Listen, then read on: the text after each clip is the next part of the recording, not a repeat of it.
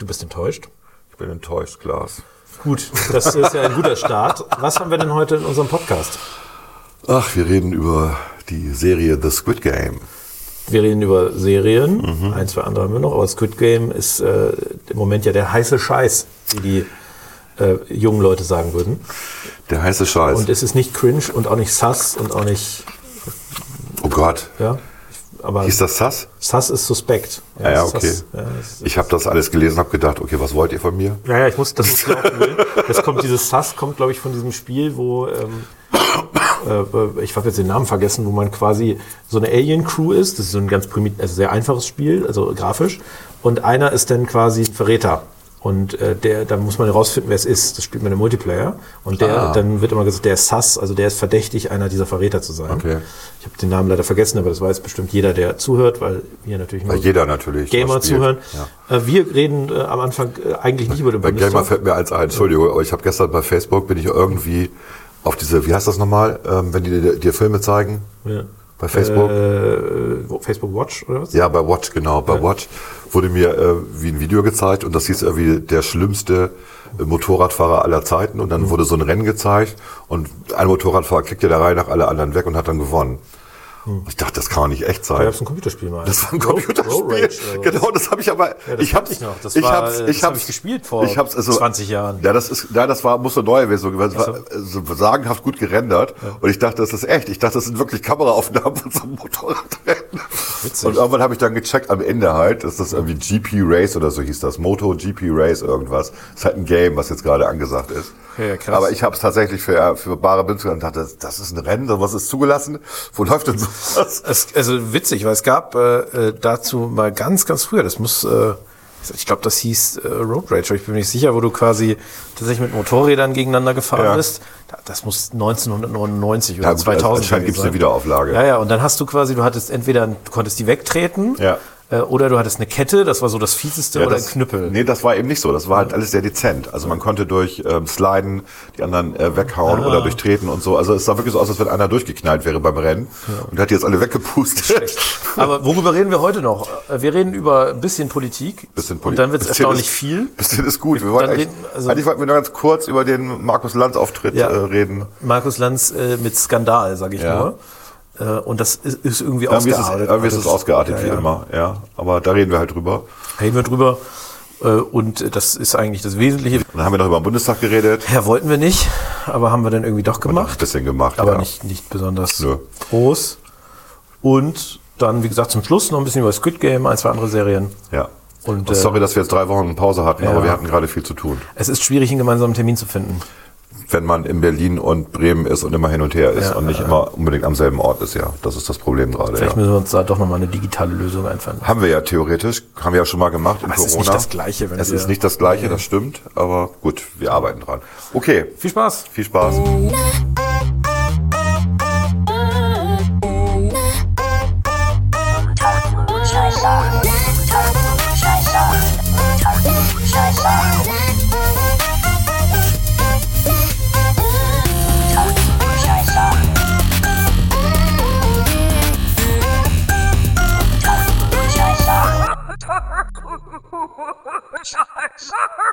Unter Klugscheißern. Klar, sprich in ganzen Sätzen. Oh, ja. Wir sind äh, äh IT geschädigt, kann man glaube ich sagen. Und das muss man ja fairerweise bei uns beiden zumindest dazu erzählen, dass wir nicht IT-Amöwen sind, sondern. Absolut nicht. Wir kennen uns damit schon ein bisschen aus, aber wir geraten äh, teilweise bei unserem neuen Arbeitgeber, könnte man sagen, bei meinem neuen Arbeitgeber, bei deiner, bei deiner neuen Wirkungsstätte, geraten wir in unsere Grenzen. Bundestag. Bundes, Bundestag, richtig, richtig. Hatte ich vergaß. ja. Das ist schon ja gut, also die IT ist wirklich bemüht, stets bemüht, sind sehr aber nett, auch aber im Sinne von positiv, also nicht, nicht vier Minus, sondern stets bemüht halt in diesem Fall, die sind wirklich sehr bemüht, aber es ist kompliziert. Und ähm, ja. Ich würde den Top-Noten bei Freundlichkeit und äh, Hilfsbereitschaft geben. Absolut, auch, würd, auch bei Reaktionsschnelligkeit. Reaktionsschnelligkeit. Ich würde ja. halt dem Bundestag selber beim Thema Bürokratie und Ko Komplexität eher unterdurchschnittliche Noten geben. Ja, es ist ein, ein Riesenapparat, der sich auch selber gut überreguliert. Manchmal aus verständlichen Gründen, manchmal nachvollziehbar, Sicherheitsgründe und so weiter. Manchmal aber auch einfach unnötiger Formalismus. Mein Highlight ist halt, äh, das kann man hier vielleicht mal erzählen. Entschuldigung. Entschuldigung angenommen. Danke. Äh, du kannst als Bundestagsabgeordneter Hausausweise befürworten. mit deiner Unterschrift. Genau. Du kannst äh, Arbeitsverträge machen mit deiner Unterschrift. Ja. Aber wenn du einen Schlüssel abholen willst für dein Büro, musst du doch vorher persönlich erscheinen, Und? eine Unterschriftenprobe abgeben. Genau. Wie absurd. Also ich, ich, ich, ich kann zwar keine Schlüssel äh, äh, abholen, aber ich kann äh, Leuten Hausausweise geben. Ja. Das ist doch völlig absurd. Ja. Ich könnte jetzt noch weitere Beispiele, aber das lassen wir mal. Aber darüber soll es heute nicht Genau, gehen. wir reden wollten heute, jetzt nicht- Keine Sorge, wir wollen niemanden abschrecken. Es gibt aber ein Foto, das findet man auch, wenn man ein bisschen guckt. Es gibt einen neuen Abgeordneten der FDP, der hat mal seinen Schreibtisch fotografiert ähm, und hat das bei Facebook gepostet. Und hat alle Formulare, die er bekommen hat, im Laufe der ersten Woche mal nebeneinander gelegt. Also der Bundestag ist noch sehr analog. Wir reden über Digitalisierung. Der Bundestag selber ist noch sehr analog. Wie gesagt, aus Sicherheitsgründen wurde mir dann erzählt, Papier ist halt sicherer als digitales, okay. Aber das führt natürlich dazu, dass das nicht gerade Spaß macht, wenn man immer wieder dieselben Sachen ausfüllen muss. Ne? Wir reden jetzt von so einer One-Stop-Agency. Man geht dahin und die wissen schon die ganzen Daten über dich. Im Intranet der FDP funktioniert das übrigens super. Ich Ja. habe dir vorhin das eine Beispiel erzählt, ich habe was ausgefüllt, ähm, kleinen, kleinen Beitrag irgendwie und äh, die wussten gleich, wer ich bin und bla, einfach, auto- also es kamen die ganzen Daten zurück mit vollständigen Namen und so weiter. Das geht halt. Ne? Das hat die FDP auch selber gemacht, die Fraktion. Richtig, das ist halt der Unterschied. Okay, aber lass uns jetzt mal, wir entfernen uns jetzt vom Bundestag, von Bürokratie. Wir reden heute ja, haben wir angekündigt, im, äh, im Intro vermute ich jedenfalls, reden wir Hast heute, du das Intro noch nicht gehört? das Intro habe ich noch nicht gehört, haben wir noch gar nicht besprochen, glaube ich. Das wir eigentlich gar nicht so über den Bundestag, Nee, wir reden, wir versuchen mal nicht über den Bundestag sondern zu wir reden. reden über äh, das, Obwohl, so ein bisschen über Bundestag können wir reden. ja, vielleicht später nochmal. Okay. Aber wir haben jetzt genügend über den Bundestag erstmal geredet. Wir reden jetzt, wir fangen jetzt mal an, weil wir haben beide im Hotel, getrennt voneinander allerdings, Ja. haben wir Lanz geguckt am, ich glaube, Mittwoch Ja. oder Dienstag. Weiß ich gar nicht. Es Und muss Mittwoch gewesen sein. da ja. war eine Dame, ich habe den Namen jetzt nicht parat, weißt du noch, wie sie hieß? Kanjin Köktürk. Kanjin Köktürk, die dort äh, Bündnis 90 Grüne. genau ein Neumitglied, eigentlich das seit einem Jahr dabei ist. Und das aber sich bekannt gemacht hat, indem es oh, so beim Grünen Länderrat heißen die da, glaube ich, auf die Bühne gelaufen ist und gesagt hat, äh, Die Grünen Ampel haben sich verkauft. Genau. Die Grünen haben sich an die FDP verkauft, den neoliberalen Wahnsinn und was weiß ich. Genau, die alles. ist äh, vom Beruf Sozialarbeiterin, glaube ich. Also hat einen ehrenvollen Beruf, hat allerdings äh, ehrlicherweise von, das merkte man auch ein bisschen zwischendurch von wirtschaftlichen Zusammenhängen, gar keine Ahnung. Null. Ihre Idee war, das fand ich ja auch wirklich bemerkenswert, sie hat sich da eigentlich um Kopf und Kragen geredet, dass jeder äh, sollte ein bedingungsloses Grundeinkommen 1500 Euro Genau. netto. Netto. 1500, also 1500 Euro. Ich habe dann kurz überlegt, was das brutto ist. Und äh, bin dann zu der, zum Schluss gekommen, es müssten so 2700 Euro brutto sein ungefähr. Bei dem Single, ja. Genau. Bei dem Single, ja. genau. Und habe dann gedacht, hui, Ja. Haben wir doch. Liegt doch so wer rum. geht denn da noch arbeiten, habe ich gedacht. Also wenn du, das ist ja super attraktiv. Alle, die die 1600 verdienen. Ha. Ja, ja, aber äh, ich meine, das, das, wird ja, also das wird dazu führen, ich meine, ich will jetzt hier nicht Wirtschaft, äh, Wirtschaftszusammenhang erklären, aber natürlich wird das zum massiven Anstieg der Schwarzarbeit führen, weil alle sich die 15 Euro einkassieren. Und zu einer massiven Inflationsrate. Massive Inflationsrate, also es, es wäre quasi, also es wäre wirtschaftspolitischer Selbstmord. Ja, da sind die 1600 aber nur noch 1000 wert nach einem Jahr. Wegen der hohen Ja, gut, Inflation. das, das stimmt natürlich. Äh, aber das also wirtschaftlicher Zusammenbruch quasi. Aber was ich viel schlimmer fand, und das Zitat hast du gerade vor dir stehen, Ich, ich lese das mal vor. Ja. Ich persönlich finde, es ist ein Skandal, dass die meisten ErstwählerInnen FDP gewählt haben. Ich finde das schrecklich. Und es war jetzt nicht nur so, dass sie das so gesagt hat, ich finde das schrecklich, sondern sie hat sich wirklich darüber aufgeregt, wie kann man nur das Falsche wählen.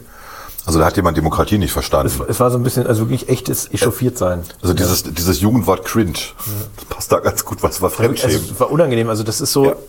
deswegen kann ich ja auch, also ich, die Grünen haben kein Verständnis dafür, warum man sie nicht wählt, Ja. sondern warum, also beziehungsweise nicht die Grünen, das ist jetzt vielleicht etwas Eine falsch formuliert. Person der Grünen Genau, eine Fall. Person, aber es gibt sicherlich auch noch mehr bei den Ja. Grünen, die kein Verständnis dafür haben, was die, was, was Leute wählen und vor allem die jungen Leute. Also die gehen halt von so einer Homogenität, das, ich glaube, das ist auch deren Blasenproblematik in den Großstädten natürlich, Ja. dass die halt von so einem, so einem Jugendbild ausgehen. Fridays for irgendwie, Future. Äh, äh, so North Face Jacke, äh, äh, Veja-Schuhe und äh, vegan.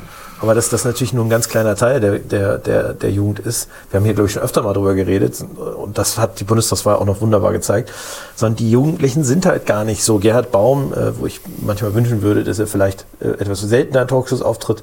Aber der war ja auch da. Saß daneben und sagte dann, wie, ob sie sich nicht vorstellen könnte, dass die Jugendlichen auch Leistung vielleicht gut fänden. Das war der Witz, ne? Der hat sie ja, der hat das ja gutiert am Anfang, was sie gesagt hat. Also er hat Verständnis dafür ja. gehabt, weil sie aus dieser ganzen Sozialarbeitergeschichte kommt und, und äh, natürlich über die Schere von Arm und Reich, die weiter auseinandergehen würde, was ja nicht stimmt, das faktisch. Stimmt nicht, ne? Da gibt's ja genug Zahlen äh, zu, könnt ihr selber eruieren. Ähm, die Schere geht eher zusammen seit, seit schon locker, locker 15 Jahren irgendwie. Aber ist ja egal. Das Narrativ steht halt und viele Leute glauben das, sie auch. Und sie ist auch jemand, der dann in Panik gerät. Das war so, dass sie, also ich will nicht sagen hysterisch, aber sie hat sehr, sehr anstrengend argumentiert mhm. und hat auch nichts stehen lassen von den anderen, hat nicht zugehört. Und, das war immer Gerd, sehr final auch, ne? Also, genau, und also, das war so, so wie ähm, wir sterben alle. Und ähm, Gerd Baum, der am Anfang gut zugehört hat, mhm. gut geantwortet hat und versucht das zu relativieren, hat am Ende stumpf aufgegeben. Und nicht nur er, Markus Lanz ja auch. Mar Alle, die da saßen. Markus Lanz hat ja zu, Recht, zu Recht gesagt, sie finden das ein Skandal. Ja. Also der konnte das gar nicht glauben, weil das natürlich, also das ist ja, ähm, also auch, auch wenn wir mal noch schlimmer in Anführungszeichen aus Sicht der Grünen äh, zur AfD gucken, der Skandal ist doch nicht, dass äh, 10 Prozent der Menschen die wählen. Der Skandal ist doch, äh, dass diese Partei offenkundig 10 Prozent der Menschen für sich begeistern kann. Aber dass Menschen, also die demokratische Entscheidung von Menschen, äh, diese Parteien zu wählen, ist, ist erstmal nicht zu beanstanden. Das ist erstmal hinzunehmen. Das ist das nun mal leider, ja. Und äh, ehrlicherweise jeder, der Politik macht, der sollte da mal ein bisschen Demut haben und ja. äh, sich nachher fragen, was er oder sie in diesem Fall vielleicht auch hätte besser machen können, die Partei besser machen können, um mehr Leute für sich zu gewinnen und für die eigenen Ideen zu gewinnen.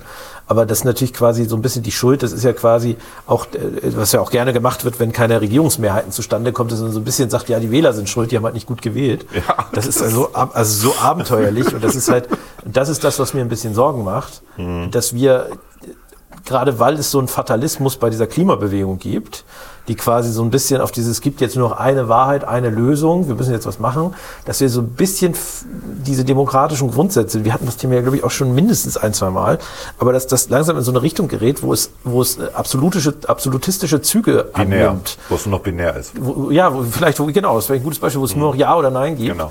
Und äh, äh, ich, ich mache mir da ein bisschen Sorgen, weil ich glaube, gerade bei den Grünen gibt es einige, wie gesagt, das sind natürlich Einzelfälle jetzt, die dieses, die quasi gar kein Verständnis dafür haben, dass es, dass das nicht passiert. Und das muss man halt zur Not durchsetzen.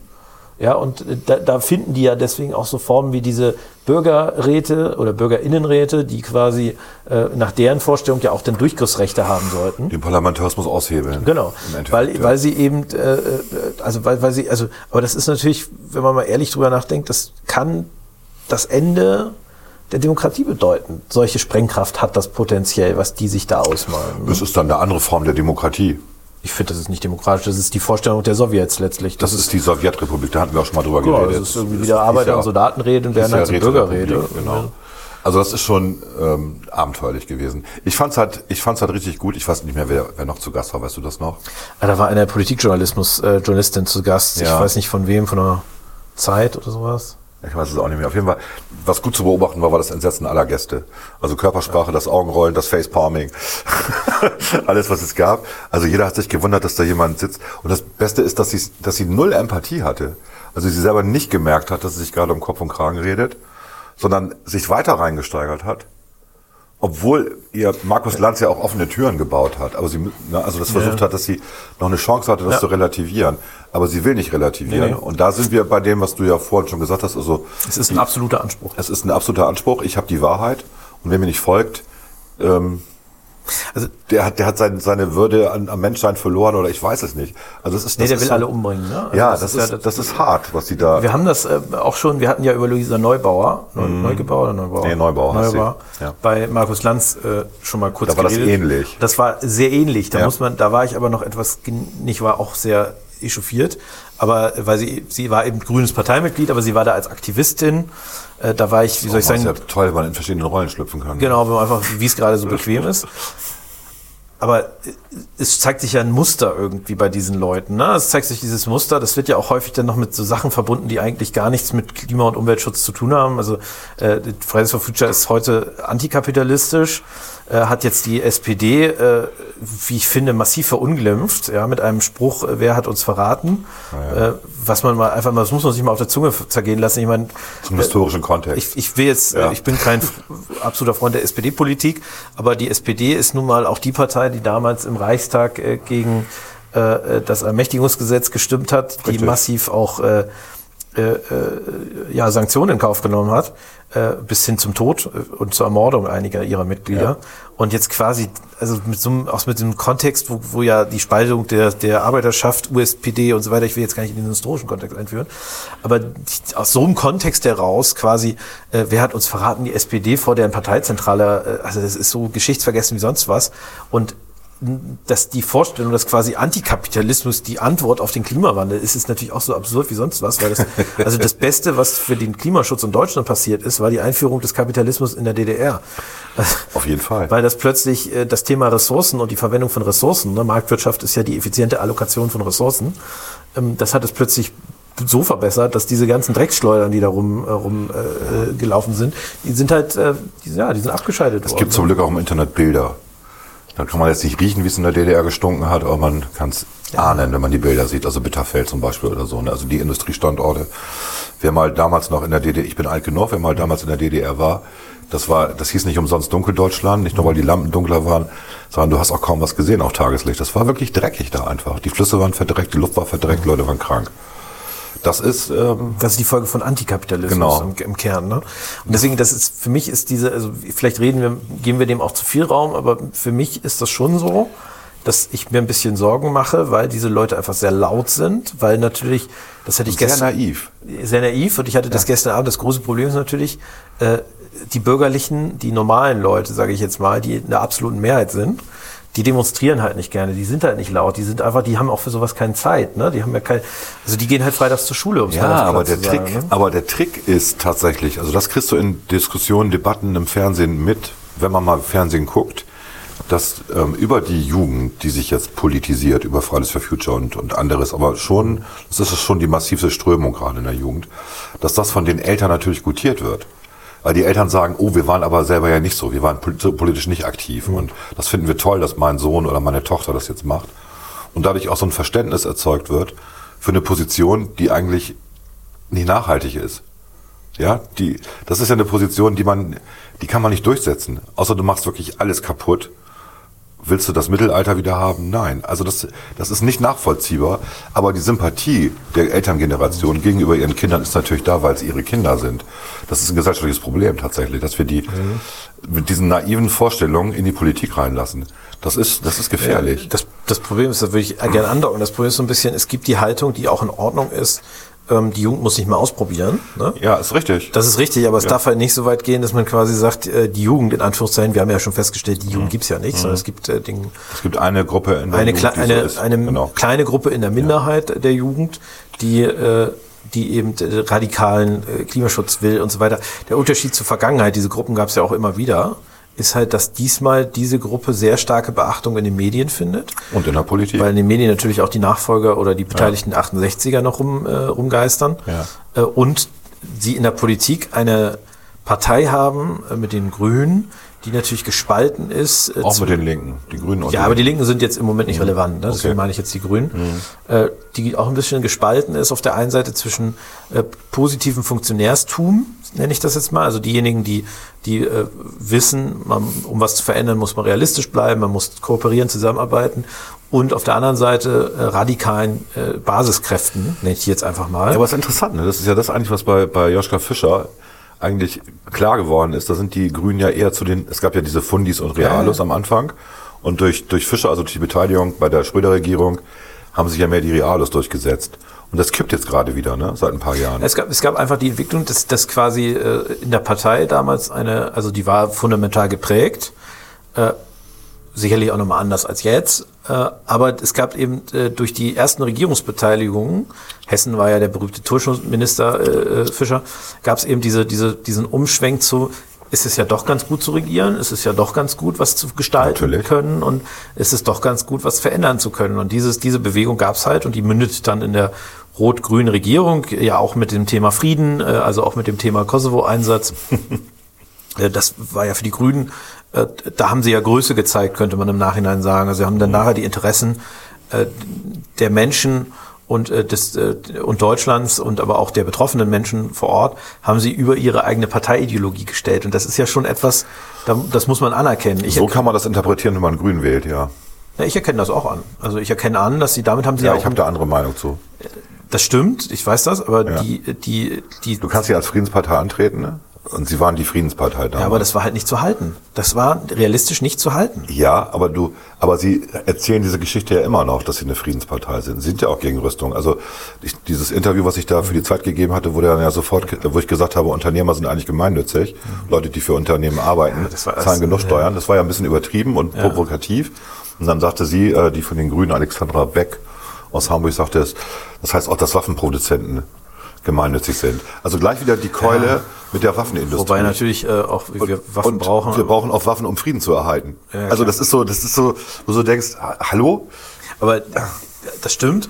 Aber natürlich ist es Das ist trotzdem ein so. allergischer Punkt bei denen. Ja, total. Aber trotzdem ist es so, dass, äh, und das, das ist ja das, was, was Größe nachher auch ein bisschen ausmacht, dass man Ideologie über Bord wirft, wenn es in der Praxis äh, in dem Fall ja auch um den Schutz von Menschenleben geht.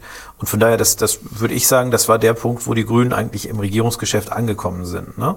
Und In der, interessanterweise. Real, in der Realpolitik. Ja, genau. Interessanterweise ähm, ist es ja so, dass nach 2005 der Eindruck, obwohl die Regierungsbeteiligung in den Ländern zugenommen hat, ich äh, glaube, jetzt sind es noch zehn, es waren vor kurzem noch elf Regierungsbeteiligungen mit, mit den Grünen, äh, von mir aus auch neun, aber es, es hat ja deutlich zugenommen auch und es ist sehr konstant. Interessanterweise hat es trotzdem irgendwie eine Rück- Zurückentwicklung in der Basis gegeben. Ich glaube auch, weil eben durch Fridays for Future in den letzten zwei Jahren auch viele Leute gesagt haben, jetzt muss ich was tun und da eher die Radikaleren in die Grünen eingetreten sind und nicht die Gemäßigten. Richtig. Dass es dadurch, äh, dadurch wieder eine Rückentwicklung gab, dass eigentlich die Grünen ähm, im, in der Basis, in der breiten Basis nicht regierungsfähig sind, aber diese, diese, diese breite Funktionärsebene, die ja zum Teil noch aus sehr erfahrenen Leuten auch aus der ersten Regierung be besteht, äh, also aus Rot-Grün 98 bis 2005 und natürlich auch aus den Ländern sich rekrutiert, wo ja auch viele Regierungserfahrung haben, die hält da gut dagegen. Die,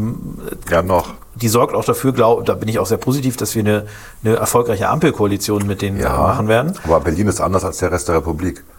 Du meinst hier die, der Bund. Der Bund, Weil genau. Berlin ist ja noch schlimmer. Ja, ja ich, ich rede jetzt Ja, ja. tatsächlich vom Bundestag.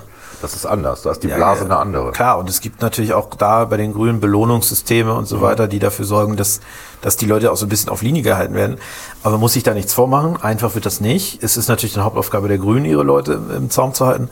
Aber wer weiß, wie lange diese funktionärsgetriebene Partei, äh, auch wenn sie sich immer als Basispartei bezeichnet, ähm, wie lange die noch das durchhalten können, ne? also diese Realpolitik. Vielleicht passiert jetzt aber auch was, das wäre natürlich auch interessant, dass die Ampel gut performt, deswegen auch wieder Leute eintreten, die also die Realpolitik schätzen und die sagen, das finde ich aber gut, was ihr da macht. Ne? Das kann natürlich auch Das sein. ist meine Hoffnung. Ja. Und man merkt auch in den Gesprächen jetzt so mit, äh, mit, mit grünen Abgeordneten, man nähert sich an. Das ist ganz interessant. Es, es geht ja auch so ein bisschen darum, dass man stärker, also ich, ich glaube, äh, das habe ich gestern mal irgendwie in der Runde gesagt, dass es natürlich auch stärker darum geht zu sagen, was, was will man erreichen. Dass man sich das erstmal nach vorne setzt. Und das Ziel ist ja bei uns allen das Ähn- Gleiche. das Oder Ziel ist ähnlich, sagen wir mal. ähnlich, genau, und wir sind uns über den Weg nicht einig. Genau, und wenn man das, das ist ja das eine, ne, dass man mal Mhm. das gemeinsame Ziel voranschreibt und dann äh, quasi im zweiten Schritt sagt, äh, okay, wie kommen wir da jetzt hin, was ist der beste Weg und was, was, was sind eure, eure Eck, Eck, äh, eure Leitplanken? Äh, ich glaube, da, wo man die Ziele nicht teilt, und da gibt es ja auch einige Punkte, wo man einfach die Ziele nicht teilt, da wird es halt besonders schwierig. Aber Mhm. Ja. da, wo man die Ziele teilt, wird man sicherlich auch einen Weg finden. Ja, also jeder muss da ein paar Kröten schlucken. Klar. Das wird so sein. Am Ende wird es einen, einen Kompromiss geben. Ich hoffe einen, der auch wirklich uns alle voranbringt. Aber ja, es, ich, ich glaube, alle haben das Interesse, das Richtige zu machen, wie immer in der Politik. Und manchmal ist ein Kompromiss das Richtige und darauf läuft es hinaus. Ja, es ist, äh, es ist halt so, dass es, äh, das ist ja, ich glaube, von, nee, von, von Hans Eichel ist das gar nicht von Per Steinbrück, der mal sagte, 25 Prozent von X ist halt besser als 100 Prozent von, von nix. Ja. Und da ist natürlich auch was dran. Und ich glaube, das wäre natürlich für die Grünen jetzt auch nochmal etwas, wo sie, wo sie ja auch konkret dann in der politischen Praxis zeigen können, äh, wir verändern jetzt Dinge und wir kriegen vielleicht nicht 100 Prozent, aber wenn wir 25 Prozent kriegen, ist das immer noch besser als 100 Prozent von nix. Ich glaube, das, äh, das ist nachher das Argument, mit dem man vielleicht. Ja, aber das Problem ist, das musst du auch hinterher deinen Wählern als positives Ergebnis verkaufen können. Ja, können klar. die Grünen das? Ich hoffe doch. Ne? Also das, daran müssen, das, das ist ja der, nur so funktioniert ist. Ja. Und ein weiteres Problem sehe ich, dass die diese FFF-Jugend enttäuscht sein wird von den Ergebnissen vielleicht. Die wird sich weiter radikalisieren. Und die wird sich dann radikalisieren. Ja. Und das ist, können wir auch nicht wollen. Also, also das ist so, das, das, wird, das wird sehr, sehr schwierig in den nächsten vier Jahren ja. werden. Ja, die, die haben ja jetzt schon äh, eine Pressekonferenz gemacht, äh, Luisa Neubauer und äh, FFF, und haben dann gesagt, dieses Sondierungspapier ist ja ganz schrecklich, üben natürlich auch damit Druck auf die Grünen aus. Das ist natürlich dieses Prinzipialagenten-Thema, äh, dass du quasi als Grüne im Zweifel immer sagen kannst, das kriegen wir nicht durch, äh, unsere Basis wird das sprengen und so weiter. Aber im Kern wird es so sein, dass natürlich das, was die Fridays for Future sich eigentlich äh, wünschen, also Antikapitalismus, äh, ähm, äh, sofortige Abscheidung von Kohle und so weiter, das kann man natürlich nicht mit Realpolitik verheiraten. Und das wird natürlich dazu führen, dass die enttäuscht sein werden. Ja, und ich gehe auch davon aus, dass die sich von den Grünen eher entfremden werden. Also das wird, äh, wird wahrscheinlicher sein, weil in dem Moment, wo die Grünen eben im Bund mitregieren, den Spagat haben sie ja, das vielleicht noch als einen Monologbestandteil, den Spagat haben sie in der Vergangenheit geschafft. Sie haben ja immer so getan, als würden sie nirgendwo mitregieren. Dabei haben sie in NRW lange ja. mitregiert, in, in, in Baden-Württemberg regieren die. Also dieses dieser Spagat geht dann halt nicht mehr. Sie werden dann vielleicht versuchen, das auf die EU abzuwälzen und zu sagen, ja, wir in Deutschland, wir können das doch gar nicht machen, weil die EU, aber in der EU müssen doch mehr Grüne.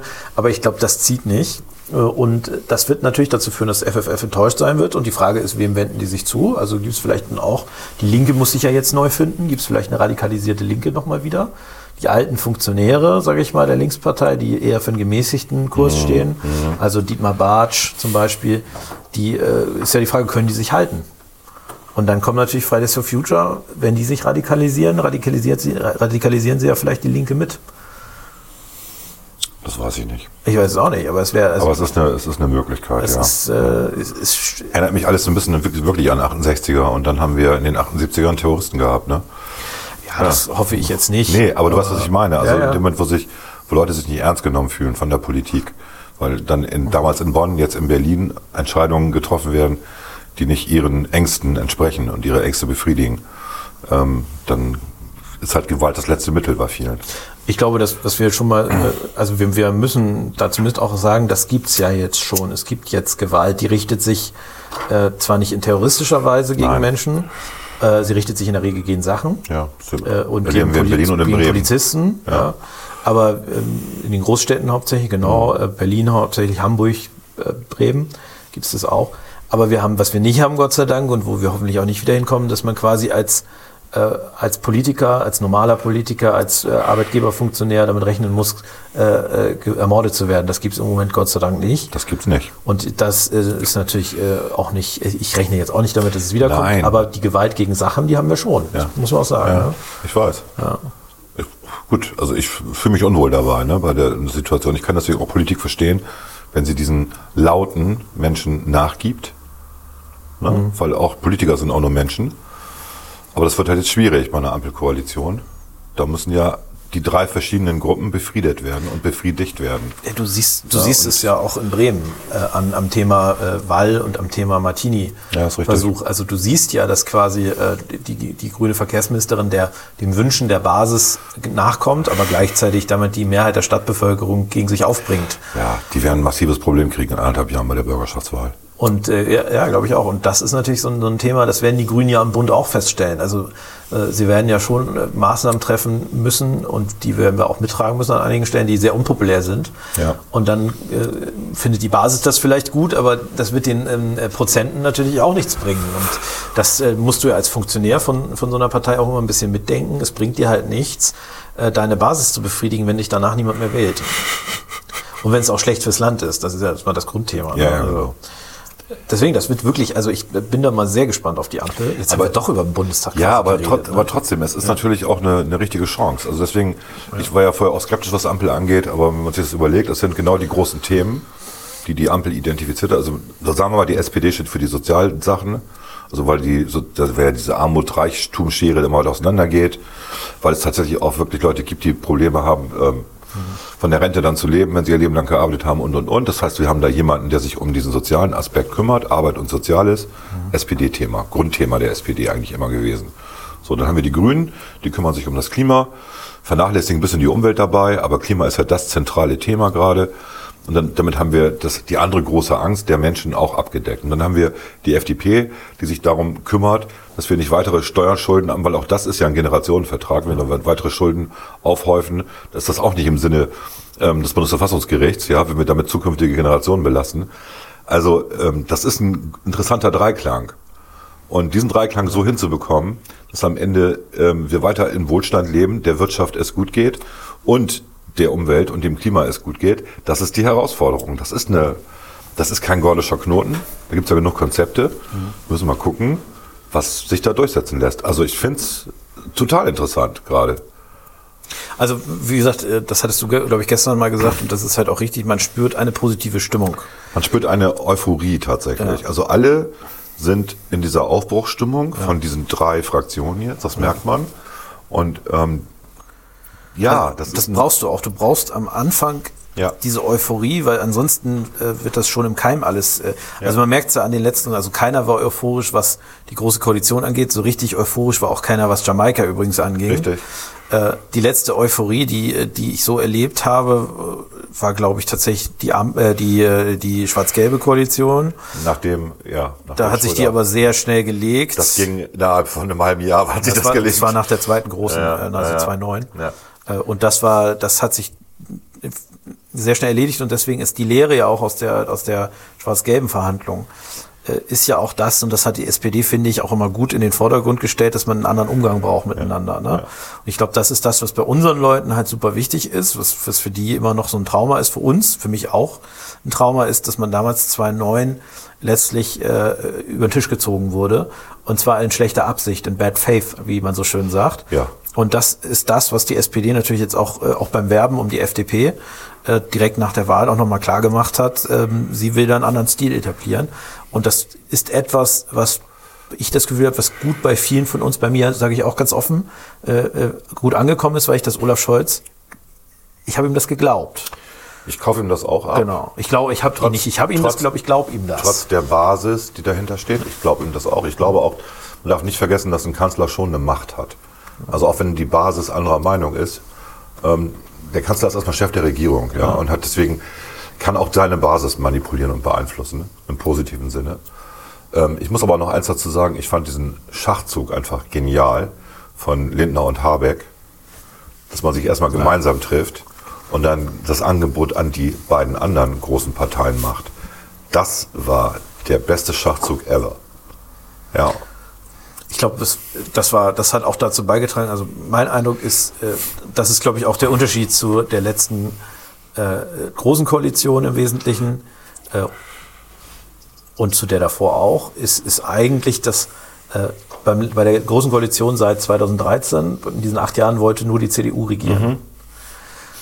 Bei die SPD wollte nicht regieren. Jetzt ist es so, dass in, den, äh, in der Ampel alle drei Parteien regieren wollen. Mhm. Also alle drei Parteien wollen regieren. Richtig. Grüne und FDP wollen endlich aus einer langen Durststrecke der Opposition teilweise, bei der mhm. Grünen ist es ja sogar noch länger als bei uns, mhm.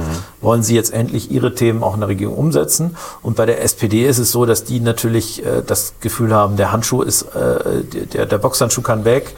Wir können jetzt endlich mal richtig loslegen und dass sie natürlich auch jetzt das Gefühl haben, dass sie die, das muss auch für viele Funktionäre in der SPD wirklich eine Erleichterung sein. Die haben ja lange äh, geglaubt, dass die SPD tot ist oder dass sie zumindest kurz vor der Beerdigung steht. Bis noch vor drei Monaten, würde ich sagen. Bis vor drei Monaten. Und ich glaube, das ist für viele, das darf man nie vergessen, äh, für viele auch ein schweres Schicksal, wenn man eine Partei, die über 100 Jahre existiert, wenn man quasi der Totengräber dieser Partei ein Stück weit ist. Und ich ja. glaube, dass jetzt da auch die Euphorie bei der SPD natürlich sehr stark herkommt.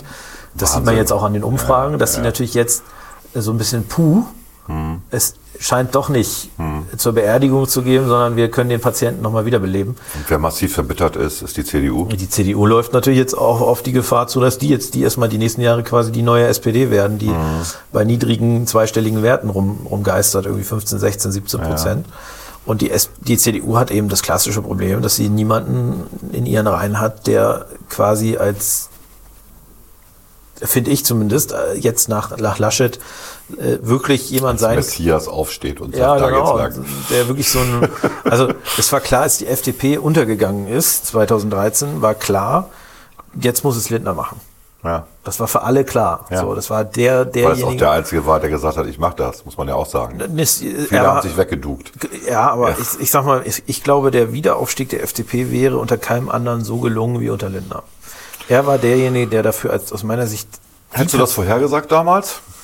Ich habe äh, äh, völlig betrunken am Wahlabend äh, nicht nur ein Interview, also 2013, nicht nur ein Interview mit der Rotenburger Kreiszeitung gegeben, nachdem ich, glaube ich, eine Dreiviertel Flasche Wodka getrunken hatte vor Frust. Äh, ich habe noch studiert, also ich konnte am Montag, musste ich nicht zur Uni oder bin's nicht gegangen. Ähm, habe ich nicht nur dem, der Rotenburger Kreiszeitung ein Interview gegeben, was man, glaube ich, online noch nachlesen kann, äh, wo ich immer zwischendurch gesagt habe, aber das erzählen Sie jetzt, das schreiben Sie jetzt bitte nicht und so weiter. Äh, also ein sehr kurzes Interview als Orts, äh, stellvertretender Ortsverbandsvorsitzender Rotenburg. Sondern ich habe auch eine E-Mail an Christian Lindner geschrieben, Ja. äh, wahrscheinlich in dem gleichen Zustand, und habe ihm gesagt, er muss es jetzt machen. So. Also ich glaube nicht, dass er die E-Mail jemals doch, er hat, hat irgendwann geantwortet, äh, aber es war so eine generische Antwort. Äh, uns haben ganz viele Leute geschrieben, aber äh, ich glaube, ich war nicht der Einzige, der ihm geschrieben hat äh, und ich glaube auch nicht, dass er es persönlich gelesen hat. Aber meine Stimmung war damals so, es gibt jetzt nur einen, der das machen kann und das ist Christian Lindner. Und ich glaube, das ist das Problem der Union. Dass, Da gibt's niemand. Dass äh, ehrlicherweise mir niemand jetzt einfallen würde, der äh, es gibt da viele, die könnten äh, 25, 30 Prozent verwalten. Norbert Röttgen könnte das super verwalten, ähm, zum Beispiel, oder auch äh, Carsten Linnemann könnte das wahrscheinlich verwalten. Aber bei der CDU hat man den Eindruck, es fehlt so ein bisschen die Lichtgestalt, Ja. die jetzt die CDU wieder aus der Krise holt. Und äh, die haben einfach, äh, das ist natürlich auch normal, wenn du so lange regierst, du suchst einen bestimmten Typus von Politikern, einen bequemen, einen konformen, einen äh, freundlichen, einen nicht eckigen, sondern eher runden ja. Charakter. Und äh, du hast natürlich niemanden, der da so richtig mal aneckt. Und die, die anecken, äh, nimm, nimm dir mal so einen Philipp Amthor, der hat sich selber ins Ausgeschossen und ist natürlich auch zu jung, ehrlicherweise, um das jetzt glaubhaft irgendwie zu machen. Da müsste er schon noch zehn Jahre älter sein, nicht viel älter, aber die 30 sollte man schon überschritten haben, glaube ich, in diesem Fall. Und deswegen, da sehe ich einfach, äh, also mir fällt das schwer, da jemanden zu sehen. Ich glaube tatsächlich, dass eine der wenigen Chancen Friedrich Merz ist für die Union. Ja, der aber von den Medien fertig gemacht wird. Ja, Im Moment. aber ich glaube, das ist äh, äh, einer der wenigen, die Dann lass uns mal nicht über die Union reden. Das Ja, war, stimmt, Das war jetzt sorry von mir, ich habe das Thema drauf gebracht. Es war halt nur auffällig, dass die, dass die schon nicht den, die haben, die teilen halt diese Euphorie logischerweise nicht, die haben verloren. die Linken, Linken haben auch verloren, sind aber nicht so bei denen ist das Gefühl, uff, gerade noch. gerade noch Danke, reingeschafft, drittes danke wegen der, der Direktmandate, dadurch auch wieder Fraktion und so. Also das war schon, ähm, Die sind mit dem blauen Auge davon gekommen. Die sind mit einer wir. Erleichterung sitzen sie Ja, ja. da und überlegen jetzt, was sie machen in Zukunft. Und ähm, aber die die CDU ist wirklich am Boden. Das ist so das, was einen so ein bisschen und ja, das war das waren so so, so Spitze, Spitzfindigkeiten dann gegen die FDP und gegen die anderen in, in der Debatte und das war unnötig. Ne? Aber sie sie machen sie sie haben verlernt, was Opposition bedeutet. Deswegen jetzt mal Thomas Röwekamp, Thomas Röwekamp hier aus Bremen, der Erfahrung hat, was CDU in der Opposition macht hier in der Bürgerschaft, der ist für die ein echter Gewinn jetzt. Das ist jemand, der weiß, wie man Opposition macht. Und da haben die einfach zu wenige. Ja. Von daher, der wird da, ähm, wenn er das richtig macht, ähm, wird er da gut performen. Ja. Ich traue dem auch Ja, ja. was zu, ja. Ja, ja. ja. Ich äh, bin da mal sehr gespannt. Also ich glaube tatsächlich, da hast du recht, das ist das, was denen, das das, was fehlt denen. denen fehlt natürlich irgendwie, denen Ja. fehlen diese Leute, die Opposition können und die ein bisschen, ja, die, die nicht nur verteilen können, sondern die auch erwirtschaften können, würde Richtig. man in der Wirtschaft sagen. Und äh, da bin ich mal sehr gespannt. Wir haben ja, die Linke, wie gesagt, die sind mit dem blauen Auge davon Mhm. gekommen. Das äh, merkt man auch. Die lecken sich jetzt natürlich die Wunden. Erstmal ist es, Euphor äh, ist es Erleichterung, aber für die ist jetzt ein Richtungsstreit. Das hatten wir vorhin schon. Für die wird es natürlich jetzt um die Frage gehen, Äh, gehen wir in die Mitte, in Anführungszeichen. Es geht um die Existenz. Ja, genau. Also machen wir ein Angebot jetzt Mhm. an die äh, Mitte-Links-Wähler, die vielleicht auch in der Ampel nicht so von Mhm. den anderen Parteien äh, abgedeckt werden. Oder gehen wir jetzt wirklich wieder nach links außen zurück, also in das ganz Radikale, wo ja bei den Linken auch eine Menge Leute, ähm, äh, sage ich mal, schlummern, äh, die äh, an der Grenze sind sogar in der bremischen Bürgerschaft. Genau, die an der Grenze von äh, Linksradikalismus zu Linksextremismus Ja, ja. Ähm, äh, sind. Das wird ein spannender Richtungsstreit, den man, glaube ich, äh, das ist unser Vorteil als FDP, dem können wir sehr entlass, äh, gelassen entgegengucken, äh, weil uns betrifft das nur peripher. Ich persönlich glaube, je radikaler die werden, desto eher werden sie wieder aus dem Parlament gespült. Wie findest du die Debatte, was die Sitzordnung angeht? Im Parlament? Also die FDP möchte ja nicht mehr neben der AfD Ich, sitzen. ich glaube, dass, äh, dass äh, ich, also ich finde es erstmal richtig, dass die FDP, dass wir den Anspruch stellen, als Partei der Mitte auch in der Mitte zu sitzen. Ich kann auch die Union verstehen, die da nicht sitzen möchte. natürlich nicht, äh, also die nicht äh, neben der AfD sitzen will, weil sie natürlich jetzt äh, Angst hat, auch in dieser Situation, dass sie, das ist ja die Frage, wo sie hindriftet. Ne? Und äh, es könnte ja durchaus auch, wenn wir jetzt überlegen, wir haben jetzt die, die Ampelkoalition auf der einen Seite und wir haben als Gegenperformer haben wir die Linksradikalen, sage ich jetzt mal, bei der, bei der äh, SED hätte ich fast gesagt, bei der Partei Die Linke. Äh, Das ist ja noch die gleiche Partei. Äh, Und auf der anderen Seite die AfD und die CDU. Und die Gefahr ist natürlich auch, dass quasi die, das zu so einem Block wird, also CDU und AfD. Und ich glaube, das wollen die halt auch nicht. Ne? Und Also zu einem visuellen Block wird es ja tatsächlich. Man muss ja einfach sagen, wenn man sich die, das Parlament anguckt, äh, von den Kameraperspektiven Ja, ja. aus, der Übergang zwischen FDP und, und AfD ist sehr fließend, weil Ja, es ja. ja kein gerader Gang dazwischen ist, sondern das schon so, so verwinkelt ist, ne? weil es halt sehr eng ist da oben. Und ähm, man ist als, als Zuschauer weiß man nicht, ist das jetzt die AfD oder die FDP, die da sitzt. Gerade den hinteren Ja, und die, die Union hat natürlich ein bisschen Und Schiss. Ich glaube, das ist, ja, es hat ja mit dieser historischen, ähm, also dass der Bundestag am Anfang hatte ja auch noch sehr viel rechtere Parteien als heute. Da war die NPD drin, da gab's, äh, es gab auch linkere Parteien, die drin waren. Und das gibt's halt nicht mehr. Und dadurch ist die FDP immer weiter nach außen gerückt. Das ist der historische Zusammenhang. Und der, ich sag mal, pragmatische Zusammenhang ist jetzt der, wenn es wirklich eine Ampelkoalition gibt, dann sollten schon die Ampelkoalitionäre zusammensitzen. Ja. Es macht überhaupt keinen Sinn, wenn einer von der FDP mit jemandem von der von den Grünen reden will, dass er immer durch den CDU-Block durch muss. Wobei ich sagen muss, das ist natürlich auch ein fiktives Problem, weil man unterhält sich ja nicht, äh, im Idealfall, äh, da sitzen ja jetzt nicht so viele Leute, wenn normale Plenarsitzung Nein, aber ist. du weißt, was ich meine. Ja. Es ist schon, es ist schon, also es ist schon gut, wenn man dann auch da eine, eine, Einig, eine Einigkeit zeigen kann. Ich, ich finde es immer glücklich, wenn genau wenn die Regierungsparteien nebeneinander sitzen, Ja. weil das natürlich auch vom visuellen Klatschen Ja, und so weiter einen genau. besseren Eindruck macht.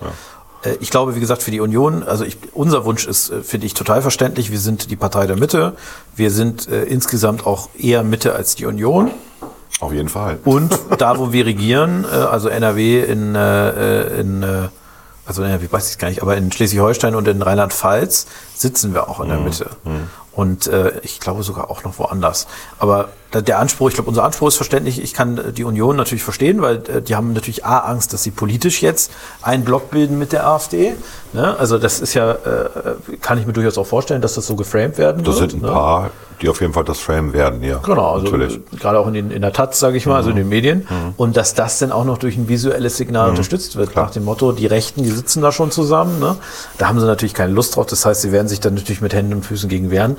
Aber nachher entscheidet das eben eine Mehrheit im Parlament und äh, da wird es, äh, äh, wird es sicherlich ähm, eine Ich Mehrheit dachte, ich geben. dachte, der Ältestenrat entscheidet das. Ja, genau. Im, Ja. Der Ältestenrat ist ja die Mehrheit im Ja. Parlament letztlich, ja.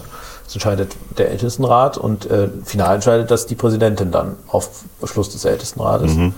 Und äh, ich denke, da wird es eine Mehrheit geben Mhm. und äh, das bildet sich ja jetzt ab und dann, äh, ja, dann wird man äh, Da muss der Bundestag umgebaut werden. dann gibt es wieder eine kleine Umbaugeschichte, das stimmt. Ja, ja. Aber es ist nicht so schlimm mehr. Quatsch, das, sind ja hinten, das sind ja hinten, die Stühle sind ja nicht fest verschraubt oder so. Also das kann man alles du relativ. musst vor allen Dingen ja eigentlich genau. nur die vorderen Seiten Genau. hauptsächlich umbauen. Ne? Also die Vorderbänke, die, die wertvollen Plätze vorne werden getauscht. Genau. Okay, Ja, das ist so ein bisschen, äh, das sind spannende. haben wir doch ganz viel über Bundestag geredet. Ja, ich, hab's, ich weiß aber auch, also es ist ja im Moment auch das, was, Es ist ja das so Thema. was uns beschäftigt. Ne? Ja, es ist- wir können noch darüber, äh, äh, das Squid Game müssen wir noch reden. Machen wir vielleicht eine kleine Pause? Und Machen wir eine kleine Pause. Äh, Machen Okay. wir ein bisschen äh, leichtere Themen. Ne? Bisschen Netflix.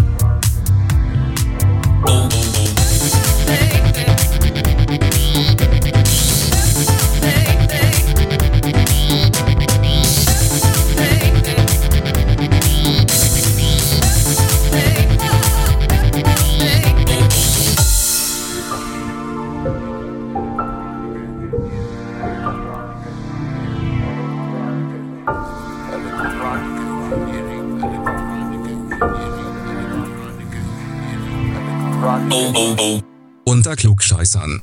Okay. Squid Game. Ich habe es angekündigt. Ich äh, wollte Das mal kurz Tintenfischspiel. das Tintenverspiel und ich habe tatsächlich äh, gelesen, dass das jetzt auch ein Problem auf deutschen Schulhöfen wird. Ja, aber das sollten wir erstmal erzählen, was das ist. Ne? Also ich habe ja einen, die Tochter, mein, eine, meine jüngste Tochter ist befreundet mit jemandem, der äh, Mangas liest und absolut auf asiatische Geschichten abfährt. Ähm, der ist Architekt und findet diese ganze Szene, Kultur und so interessant. Und der sprach mich, ich glaube, am 20. September und sagte, hast du schon Squid Game gesehen? Und ich so, äh, was ist das?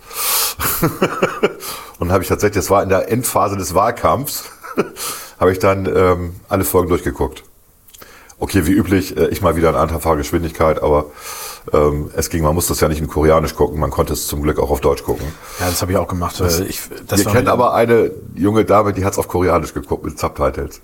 Das wäre mir ein bisschen Trixie. zu- Ja, ja. Trixie hat's gemacht. Das hat sie krass. erzählt, war ich total. Ja, sie sagt, das ist halt was anderes. Okay, sie musste halt mitlesen, aber ging. Ja, jetzt erzähl du. Ja, es, äh, es gab mehrere Vorfälle äh, seitens äh, einiger Schulen, also vor allen Dingen in Bayern. Also wir müssen nicht erzählen, worum es ging. Das machen wir gleich. Ich so. will es nur erzählen, weil, weil das fand ich spannend. Die haben die Spiele nachgestellt. Wir erzählen gleich was zu den Spielen und haben zum Schluss gesagt, dass sie auch sich töten werden und äh, das LKA ermittelt und teilweise wohl schon in Kitas. Bitte? So ein bisschen darauf hindeutet, dass man vielleicht doch ein bisschen aufpasst, mit wem man was guckt. Und In Kitas? In Kitas, in, diesem, in dieser Serie, das muss man dazu erzählen, deswegen wird es vielleicht noch etwas äh, heftiger. Ist eine sehr, ich finde eine sehr gute Serie, tatsächlich. So ein, wird wahrscheinlich mehrere Staffeln davon geben, tippe ich jetzt mal, Ja, koreanisch. leider, das muss man nicht tun, Ähm, aber wird's geben, ja. Aber es geht, es geht im Prinzip um, äh, äh, sagen wir mal jetzt ich, 400, 455. 465, glaube ich, egal, 64, ist egal. 455 Personen. 455 Personen, okay. Es geht auf Also er ist Nummer 456. ja, dann sind 456 Also er ist Personen. mit 455 Personen zusammen. Und es Genau. geht nachher darum, dass äh, man Geld gewinnen kann in einem Spiel. Das sind häufig Leute, die hohe Schulden haben. Und äh, alle, die überleben, wobei irgendwie Einer überlebt. klar wird, dass zum Schluss einer überlebt, der kriegt eben dieses Geld. Und diese Spiele sind das erste Spiel, das kann man erzählen, ist so ein Spiel, wo man quasi in dem Moment, wo, wo die Musik ausgeht und man bewegt sich noch, dann ist man normalerweise äh, nicht, ist man aus dem Spiel. Stopptanz heißt das hier oder Reise nach. Nee, das ist ja Nee, ein Stuhl. Reise nach Jerusalem Aber Stopptanz ist das, was man hier, ähm, was wir mit den Kindern gespielt haben. Musik spielt und wenn die Musik aufhört, müssen alle stehen bleiben. Wer sich bewegt, geht raus. Der Unterschied ist halt, dass dort die Leute nicht ausschalten, sondern werden einfach abgeknallt. und 400, 456 Personen gehen los. Mhm. Die müssen ja auch in einer bestimmten äh, Zeit das Ziel erreichen. das Auf kommt der noch dazu, gegenüberliegenden Seite steht eine Figur, eine lustig aussehende Figur, die aber Maschinengewehre hat. Oder Ja, nee, nee, die werden nicht, die werden aus von, von Schießscharten. Ja, auch noch, genau, und Schießscharten. Ja, aber sie selber hat auch äh, irgendwelche Waffen. Und ähm, das war dann ein bisschen schockierend, als dann die ersten nicht stehen blieben und dann waren die alle tot. Also ich glaube, da sterben gleich so 200 Leute irgendwie, ne? Kann das sein? Das ist relativ, relativ viele, ja. Genau. Also das sind alles Kinderspiele, die gespielt werden. Genau, aber mit sehr brutalen Konsequenzen. Mit so. sehr brutalen, also immer mit Todeskonsequenzen, genau, ja. Ja, und teilweise auch wirklich, also schon auch brutal und Mhm. mies und äh, deswegen, das ist vielleicht der Hintergrund der Serie. Also das kann man sich als Erwachsener, glaube ich, äh, ganz gut mal angucken. Das ist echt gut gemacht, finde ich. Und auch interessant. Und man fiebert dann auch irgendwie mit. Ja, also auch, Ich fand halt das Interessante, dass sie da, äh, nachdem ja diese Massenschießerei war, es eine Debatte gab und sie haben ja einen Vertrag unterschrieben alle, in dem sie auch zurücktreten können. Ja. Dann kriegen sie aber das Geld nicht, ja. was sie ja, was ihnen ja auch versprochen worden ist. Und dann wird ja abgestimmt. Und am Ende wird entschieden, dass sie weiterspielen. Ja. Das fand ich halt interessant. Ne? Also die haben alle mitgekriegt, es geht hier um Leben und Tod. Und das Gefühl ist, wir haben eh nichts zu verlieren. Ob das in echt, glaube ich, äh, genau, das ist das, was da transportiert Ja, ist. Das wäre ja. echt, glaube ich, wahrscheinlich nicht so. Aber es ist natürlich auch alles sehr fiktiv, aber äh, sehr heftig, sehr brutal auch dargestellt, muss man sagen. Also sehr viel Blut. Und da merkt man so ein bisschen, wenn man jetzt das mal so zurückerinnert, ja, ich habe gerade gesagt, äh, das wird auf Schulhöfen gespielt, äh, in Kitas scheint das schon Thema zu sein. Da muss man wirklich eigentlich nochmal mit den Eltern reden, dass sie mal ein bisschen drauf aufpassen, was ihre Kinder da auf Netflix und so weiter anschauen. Weil Ja.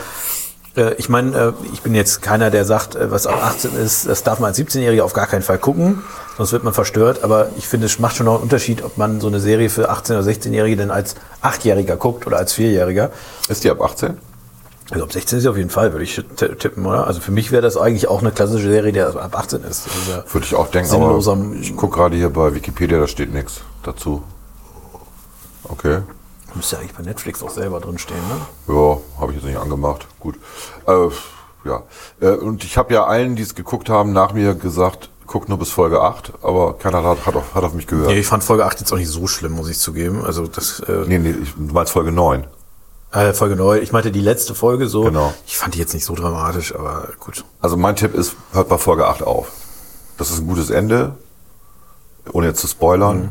Und Folge 9 ist halt der Cliffhanger zur zweiten Season. Und eigentlich unnötig, fand ich. Weil ja, die Serie war eigentlich mit Folge 8 abgeschlossen. Klar, es blieben ein paar Fragen offen, aber die Fragen waren eigentlich geklärt, wenn man den Autoren bis dahin geglaubt hat. Und Frage 9 wirft wieder eine ganz neue Fragestellung auf. Folge 9. Und das war, fand ich irgendwie komisch und, und ja, aber, also passte auch nicht von dem, also von dem, wie die Folge 9 gedreht worden ist, passte sie nicht zu dem Tempo von Folge 1 bis 8. Das stimmt, man hatte so das Gefühl, das ist ein Appendix gewesen, ja. damit man vielleicht doch noch neue Staffel machen kann. Ja. Ich, äh, sie ist übrigens ab 16. Ah, okay. Ich habe äh, ab 16. Genau, ich habe äh, also ich habe gerade über nach, was ist eigentlich das Spannende an der Serie? Und das Spannende ist ja eigentlich sind ja nicht die Spiele an sich, sondern Spannende sind ja, also was die gut darstellen, sind so diese menschlichen Beziehungen und so weiter. Das ist ja in Korea auch nochmal was anderes. Ne? Das ist schon äh, schon eher dann auf koreanisch quasi äh, koreanische Kultur geprägt. Ich weiß nicht, wer damals Lost äh, mal geguckt hat, da gab es ja auch das koreanische Pärchen und äh, da gab es immer diese Flashbacks bei Lost und das ist natürlich in Korea alles ein bisschen anders, als äh, wie wir das vielleicht äh, so kennen. Und das wurde, glaube ich, kulturell, da fand ich ganz gut dargestellt. Ich bin jetzt kein Experte für koreanische Kultur, ich weiß jetzt nicht, ob das realistisch dargestellt wurde. Der Respekt vor dem Alter. Respekt Beispiel. vor dem Alter, äh, auch so ein bisschen noch das Thema Frauen, mhm. wie geht man mit Frauen um? Also das ist da wohl noch ein bisschen konservativer. Ähm, das wirkte auf mich jetzt äh, also authentisch. Wie gesagt, ich kann nicht bewerten, ob es das war. Aber das, äh, das äh, was, was ich dann spannender fand, war, wie die Leute miteinander umgegangen sind und so. Das, das fand ich eigentlich ganz interessant, auch was da natürlich diese Gruppendynamiken, die da dargestellt Aber waren. Aber ansonsten war es ganz viel Hollywood-Moral. Wenn jemand unempathisch war und asozial reagiert hat, dann wurde er auch bestraft mit dem Tod. Ja, aber eigentlich äh, erst äh, teilweise ganz zum Schluss, wenn ganz zum Schluss, ja, der, ich weiß, ja, ja, ja. Ja, das war fies. Auf der anderen Seite, ähm, wer möchte schon, also das ist halt das, was man sich dann auch fragt, was würde man dann selber tun? Und in Schönheit sterben ist natürlich jetzt auch etwas, von dem man sich nicht viel kaufen kann. Ne? Gut, der Sieger war ein ungewollter Sieger, muss man auch sagen. Ja, da müssen wir ja? jetzt mit dem Spoiler ein bisschen aufpassen, ja, aber gut. es war dann doch schon sehr Hollywood-mäßig, dass natürlich ja. einer gewinnt, der, dem man es auch gönnt. Ne? Ja. Dazwischen gab es noch so eine Sache, die, auf die hätte man, glaube ich, verzichten können. Dieses äh, Polizeiding, irgendwie, das war irgendwie überflüssig. Mhm. Ähm, aber ich glaube, das war eher dazu da, um nochmal so ein bisschen den Hintergrund. Ja, ich fand das auch mit den Investoren überflüssig. Das hat mich total genervt. Die waren irgendwie auch, ja, ja. Das, das war, war, das, war, das waren so, das waren ja die Überzeichnung der Überzeichnung. Die Überzeichnung der der der der bösen Kapitalisten, die das Ganze finanzieren und darauf wetten. Und ähm, die sprachen ja, da, da konntest du das Original mal anmachen. Die hatten, der eine hatte einen deutschen Akzent, der andere hatte einen britischen Akzent, also so dieses, was ist das? Wales, keine Ahnung. Scottish. Oder Scottish kann auch sein, wo man so, so merkte, ja, das sind so die, die Bösen halt für die Koreaner. Mhm. Und dann, das war einfach, das war überflüssig, fand ich. Ich fand's, ja, ich, ja. da gebe ich dir auf jeden Fall recht. Ne? Aber ist okay, spannende Serie tatsächlich. Die erfolgreichste Serie, die je auf Netflix gezeigt worden ist, von den Zuschauerquoten her. Einschaltquoten her, ja. Echt krass. Ja, ja. Also zumindest die erfolgreichste koreanische. Nein, nein, das ist die erfolgreichste Serie. Sie sind massiv stolz drauf. Deswegen wird es garantiert eine Fortsetzung geben, das ist schon klar.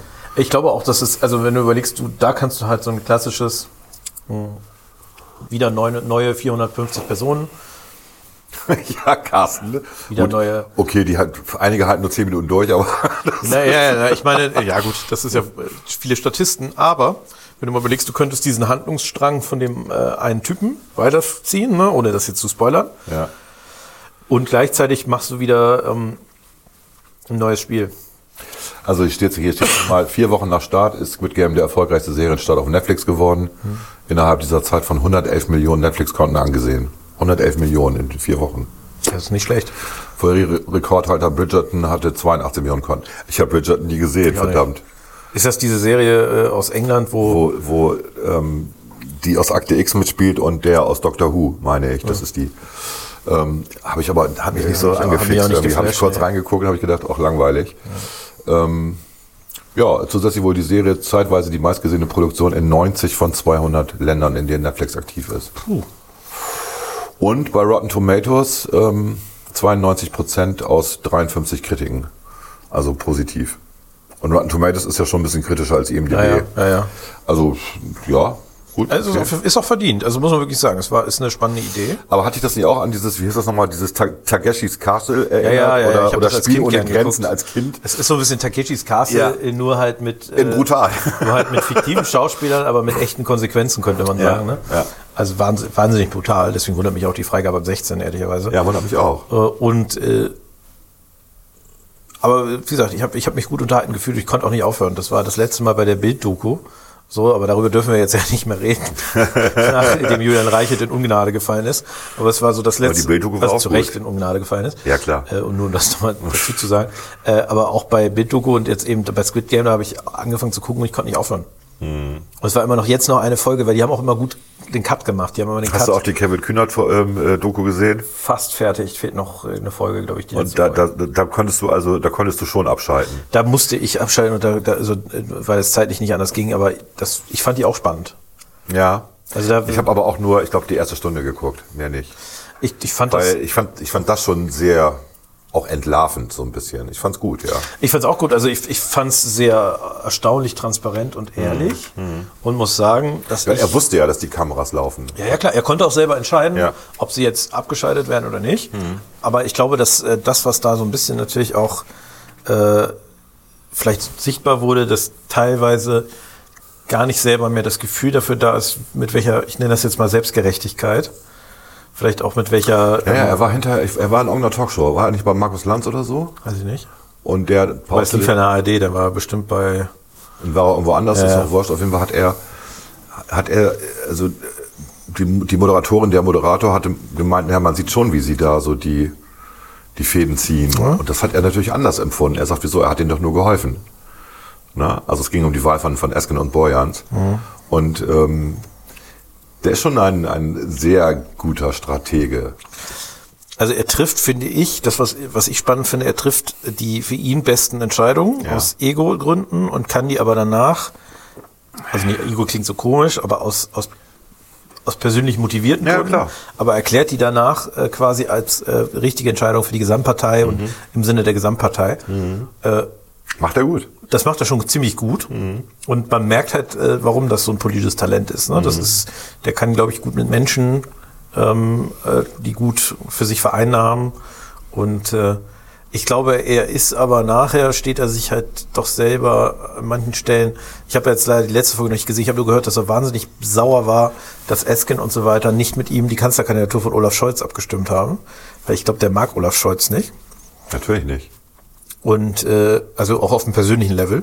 Ja. Und das war natürlich für die SPD die beste Entscheidung, die sie seit langem getroffen hat, Olaf Scholz zum Kanzlerkandidat zu machen. Ja, aber das haben ja viele äh, Genossen gesagt damals. Ne? Ja, es war ja auch nicht ersichtlich, dass es eine gute Wahl war. Es wurde ja erst Also meine eine gute Schwester Wahl. ist ja auch Genossin, die fand das auch keine gute Entscheidung.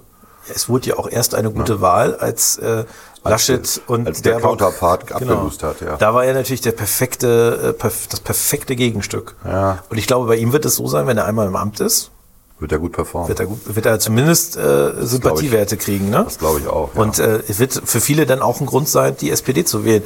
Und natürlich hat er in dieser ganzen, im ganzen Wahlkampf ähm, von den drei Kanzlerkandidaten, Jetzt reden wir schon wieder über Politik, ne? Wir wollten eigentlich über ja, Netflix ja, reden. Entschuldigung jetzt. Aber vielleicht noch eins, als er war der, der einzige von diesen drei Kanzlerkandidaten, der, ähm, der quasi, wo die Leute gesagt haben, ich wähle wegen ihm die Partei, Ja. weil ich weiß, dass er nachher das, was die Partei will, doch nicht so machen wird. Das hatten wir ja schon öfter, ne? Bei Kandidaten der SPD. Also dieses Grundvertrauen. Aber lass uns jetzt nicht, äh, sorry. Nein, das war auch Äh, wieder, das ist auch wieder. Du warst schuld. Du warst wieder schuld. Ich bin schuld. Was äh, du hast gesagt, äh, hast du die Kevin Doku von. Kevin Kühnert gesehen? Da haben wir angefangen, darüber zu reden. Wahnsinn, wir alle. Ja, die fiel mir einfach ein, weil das für mich auch, das ist auch schon eine herausragende, aber ich habe sie nie- einfach nicht mehr ertragen nach einer Stunde. So, weil ich habe, ich, ich ahne, was da weiter passiert und Es ist interessant. Also Ja. was, was ich halt immer bei sowas auch interessant finde, ist, man merkt ja doch recht stark, dass äh, äh, wer da im Hintergrund auch noch bei ihm Einfluss hat. Ne? Also die, sein Pressesprecher, ich habe den Namen leider vergessen, Benny irgendwas. Der ist jetzt äh, mit Kühnert mitgegangen und äh, ist jetzt, Kühnert ist der stellvertretende Parteivorsitzender, ist jetzt auch äh, im Presseteam der Bundespartei statt jetzt bei den Julis. Äh, Ju- Julis, schon. Gott, Entschuldigung, bei den Jusos, genau. Mm. Das ist schon, das fand ich auch interessant, wie so im Hintergrund da die, die Sachen ablaufen. Bei der, bei der SPD. Aber ist das nicht diese alte soziologische Theorie, dass zwei, drei Leute die Massen bewegen, wenn sie es richtig machen? ich weiß es nicht. Dass wir immer noch Herdentiere sind und wenn da vorne einer rumbrüllt, dann sagen wir, okay, wo geht's zum Abgrund? Also ich glaube schon, dass, äh, dass Menschen sich gerne inspirieren lassen. Ne? Ja. Also das ist schon so. Und äh, Er macht das ja gut. Also er hat diesen, das, was ich bis dahin gesehen hatte, war, er hat diesen Führungsanspruch ja nicht für sich erhoben, sondern er ist ja, er hilft ja den anderen.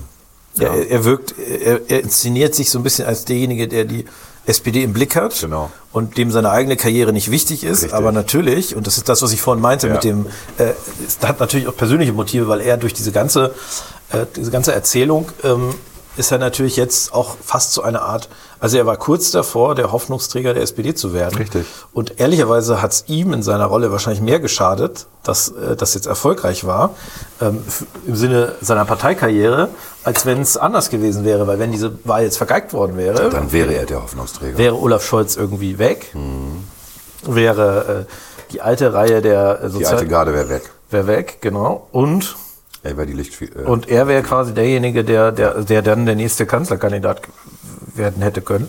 Von daher, äh, der ist ja auch schon ein bisschen älter, als man denkt. Ne? Ich glaube, der ist schon über 30. keine Ahnung. Wie lange, wie lange kann man so sein? Bis 35 oder Ja, was? wahrscheinlich echt. Naja, gut. Gut, jetzt haben wir über Netflix geredet und ein bisschen über Politik wieder. ja. was ich noch ähm, bei, bei Join Plus entdeckt hatte, ist Blackout. Ähm, Moritz Bleibtreu spielt da die Hauptfigur. Das ist ja die Verfilmung ähm, von ähm, diesem Buch von Mark Ellsberg. Das war ja mal ein Bestseller vor, ich glaube, sieben, acht Jahren, wo es darum geht, dass ähm, das European Grid, das European Stromnetz halt zusammenhängt und wenn bestimmte ähm, Stromschwankungen da sind, also ich glaube, das ist relativ, muss relativ sauber tariert sein, ich glaube unter 47,5 Hertz oder über 52 Hertz, dann bricht das Grid zusammen. Dann, ähm, wenn die Umspannwerke halt äh, killen sich selber, und wenn erstmal drei, vier Umspannwerke sich gekillt haben, dann killt sich auch der Rest. Und dann dauert das auch wirklich lange. Lange heißt jetzt nicht zwei Wochen, sondern lange heißt zehn Jahre, bis man es wieder aufgebaut hat. Und das schildert ja dieser Roman.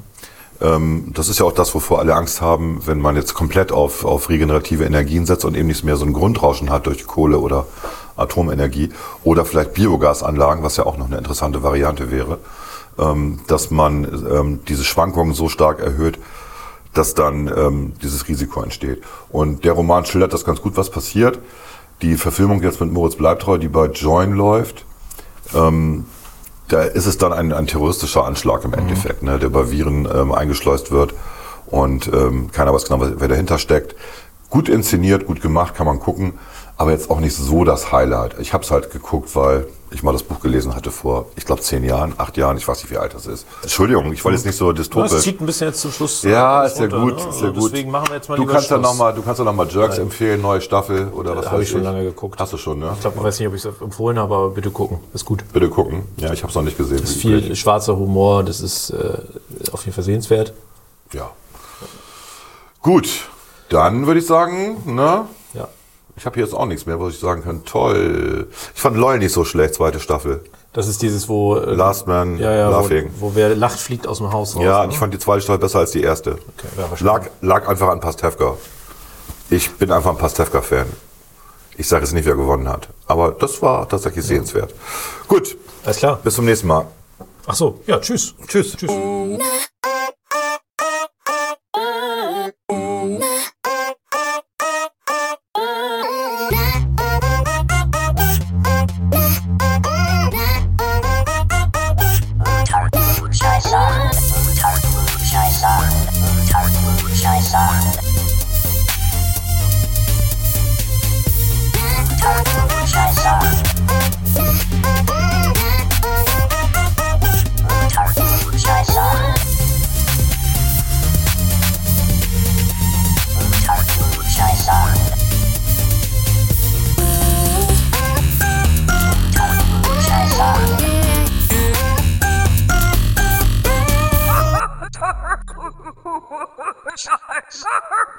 Unter Klugscheißern